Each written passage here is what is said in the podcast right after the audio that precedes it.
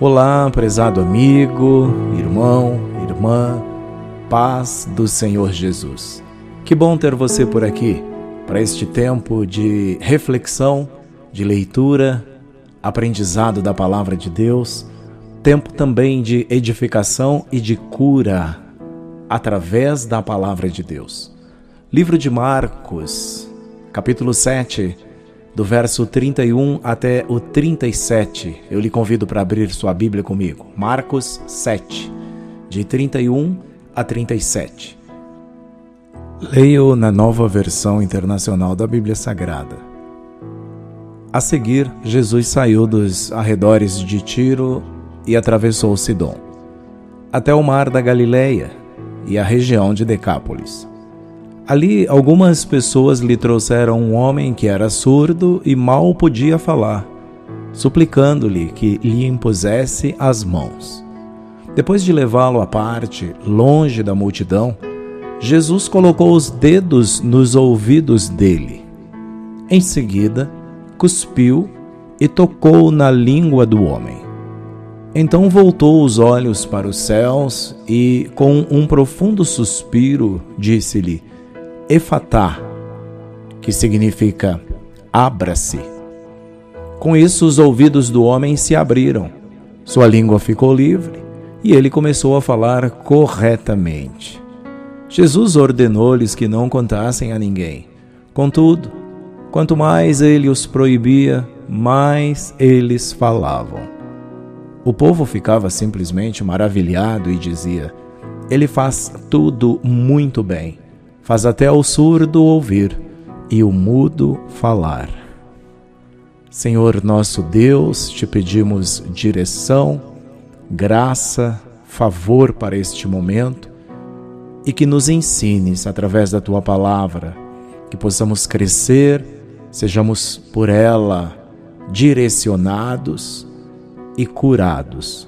Ajuda-nos, Senhor, com estes minutos e que eles sejam abençoadores para mim e para todos os que estão comigo aqui. Eu oro e agradeço em nome de Jesus. Amém. Amor além das fronteiras. Este é o título para esta mensagem. A geografia dos tempos bíblicos é importante nos textos bíblicos trazem relatos geográficos que são importantes para nós. Jesus foi para Decápolis, era uma confederação de dez cidades de cultura grega. Haviam poucos judeus ali. A pergunta é: o que Jesus foi fazer lá? Porque, segundo ele mesmo disse a uma mulher cananeia que lhe pediu para curar a filha endemoniada, ele tinha sido enviado apenas aos filhos perdidos da casa de Israel, as ovelhas perdidas de Israel. Aqui em Marcos, é a passagem anterior ao texto lido, essa que Jesus encontra a mulher cananeia ou cirofenícia. E agora, ele cura um surdo e gago. A Galiléia já estava coberta pela mensagem de Jesus. Ele era tão popular que queriam coroá-lo seu rei à força. Os líderes religiosos dos judeus o ameaçavam. O rei Herodes já estava preocupado com a popularidade de Cristo. Parece que havia uma crise prematura, uma crise estava configurada mas o ministério de Jesus ainda não estava completo. Então Jesus retirou-se da Galileia. Mas esta saída para o estrangeiro tem uma leitura especial.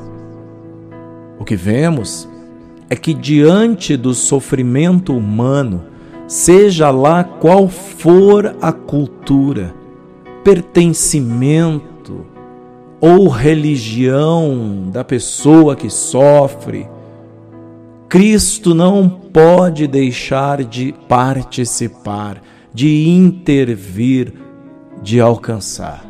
Ele vai além dos limites da sua missão. É isso que Jesus deixa muito claro. além das regras, além da lei, além das fronteiras. Deus é amor, sabem? E isso muda tudo. E o amor não se justifica, nem tem que se justificar. A cura desse estrangeiro pode nos ajudar a descobrir a graça de Deus, inclusive nas nossas próprias vidas, e vê-la tão abundante na vida de outras pessoas. Jesus faz uns gestos meio estranhos, mas que curam.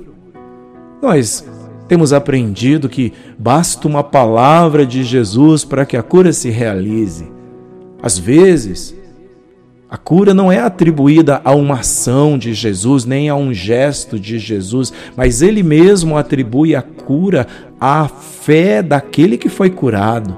Várias vezes ele disse para a pessoa: A tua fé te salvou. Houve até cura à distância, como aquele servo do centurião.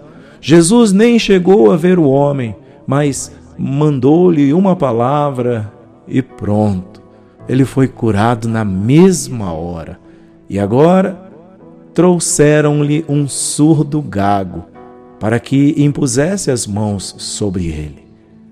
Impor as mãos é um gesto muito especial e carregado de significado. Tem o contato com a pessoa, que é uma espécie de bênção.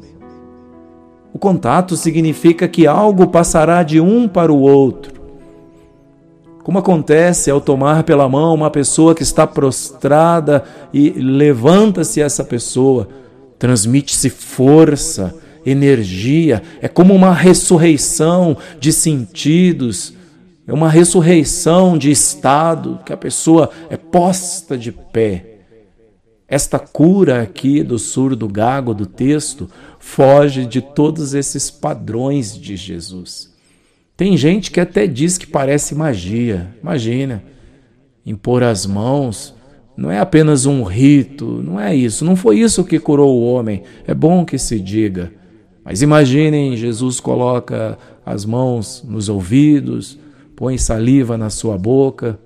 Mas o gesto de Jesus é uma interação, é um entrosamento com a pessoa, é uma linguagem que Jesus usa e ela fala muito sobre envolver-se, conviver, fala de uma experiência entre quem realiza a cura e quem recebe a cura. Há um entrosamento aqui. E é isso que significa o toque de Jesus. Significa presente, dom, o repartir daquele que produz a cura com aquele que recebe. Jesus reparte o seu próprio poder, o dom dele mesmo. Eis então aí, portanto, mais uma das formas de amor. Amor que não é teórico, amor que age, que se manifesta, amor que reparte até mesmo a unção, o poder, o dom, os gestos de Jesus para com o surdo gago podem ser entendidos nesse mesmo sentido. Ele toca-lhe os ouvidos e põe a própria saliva na sua boca. É como se Jesus estivesse passando a si mesmo para o corpo do enfermo. É uma interação. Se falasse, mesmo gritando, o surdo gago não ouviria. Mas da maneira como Jesus agiu, ele pôde sentir. Daí para frente, a pessoa é como se ela ouvisse com os ouvidos de Jesus. Ela ouvirá com os ouvidos de Jesus e falará por sua própria boca, porque Jesus repartiu. Sabem, nesta semana, quando em nossa comunidade, quando em nossa igreja dedicaremos tempo e recursos para a obra de missões, eu os chamo para refletirmos, pensemos. Um outro significado dessa cura que não pode nos escapar é sobre quem tem ouvidos e não escuta, tem boca e não fala, tem olhos e não vê. Sim, isso mesmo. É como um ídolo, uma construção humana uma imagem mental ou real. E é bom saber que os adoradores assemelham-se aos seus ídolos. Nós diremos, como crentes, como cristãos, nós não adoramos ídolos, imagens, estátuas, sejam da espécie que for, nós não damos a glória que é devida a Deus para ninguém mais. Mas a pergunta é: será?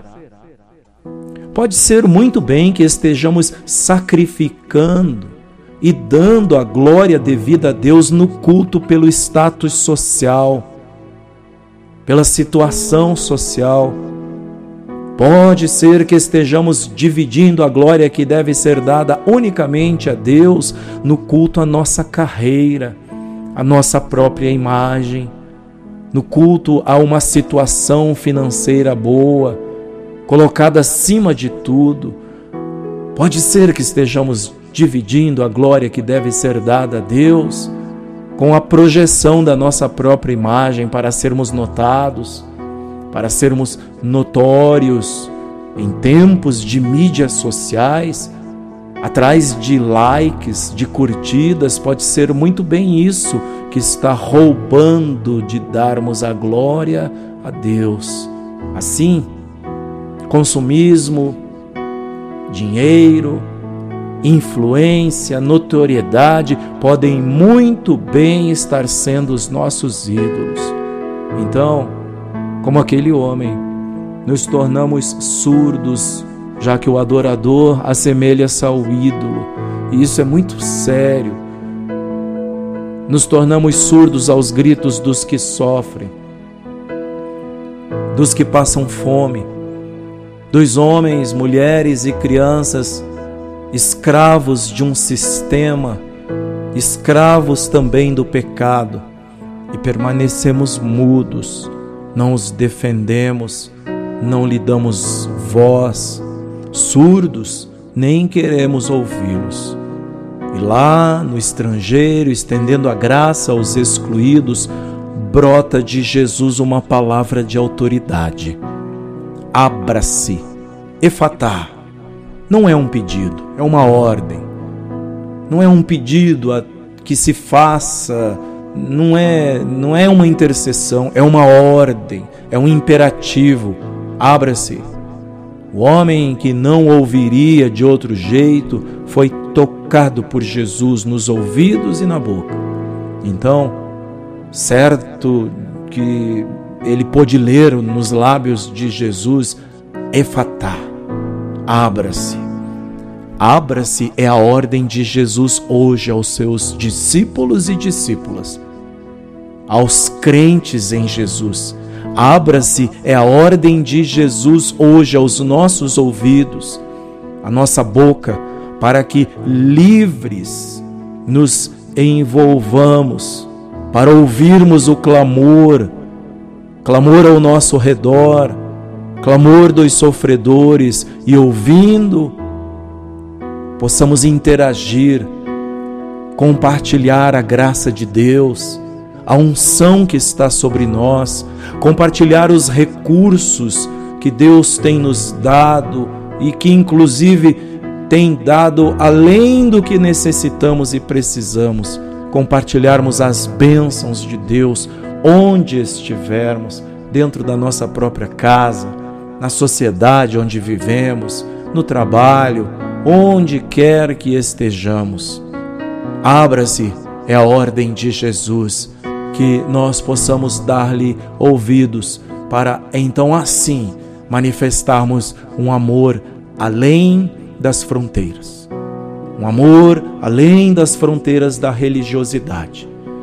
Um amor além das fronteiras do amor próprio, do cuidado com si mesmo e deixando os outros de lado.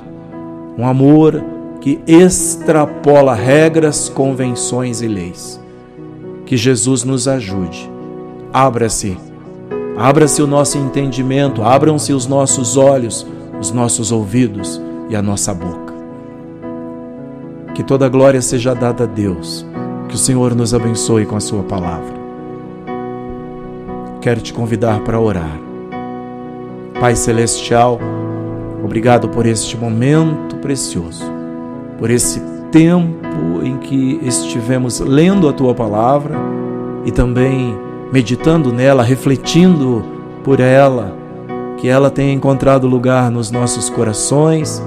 Ajuda-nos a preparar para que isso aconteça, que os nossos corações sejam, Senhor, como terra fértil, onde esta palavra plantada germine e produza frutos e frutos que permaneçam. Eu oro por este e esta que está comigo, que me escuta, que está orando comigo agora também.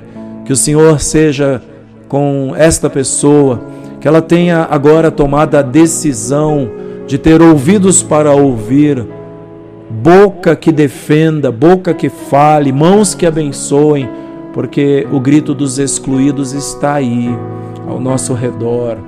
O mundo está precisando de homens e mulheres ousados, cheios de ousadia e do poder de Deus para estender a mão, para abençoar e que nós não estejamos tão envolvidos com as nossas causas que fiquemos surdos para o grito ao nosso redor, que nós não estejamos tão envolvidos, ó Deus, com quaisquer outras coisas a ponto de darmos a estas coisas a glória que te é devida, mas que nós, todos nós, coloquemos o Senhor e o seu reino em primeiro lugar, acima de toda e qualquer coisa, em nome de Jesus. Eu aproveito esse momento para pedir que o Senhor venha com paz, que o Senhor venha com libertação nesta casa, neste lar na vida desta pessoa, ajudando-a nas suas causas, nos seus conflitos. Oh Senhor, em nome de Jesus, abençoa, ajuda este homem, esta mulher a uma vida de serviço, desinteressado, dedicados a Ti, dedicados ao próximo, porque é isso que conta, Senhor, para não passarmos uma vida aqui regalada, mas sem pensarmos no próximo, sem fazermos com que aconteça nas nossas próprias vidas o segundo e grande mandamento, que é amar ao próximo como a nós mesmos. Abençoa-nos, Deus. Abençoa este que está enfermo, cura, envia providência. Abençoa o que está confuso, que já não tem direção. Em nome de Jesus eu oro.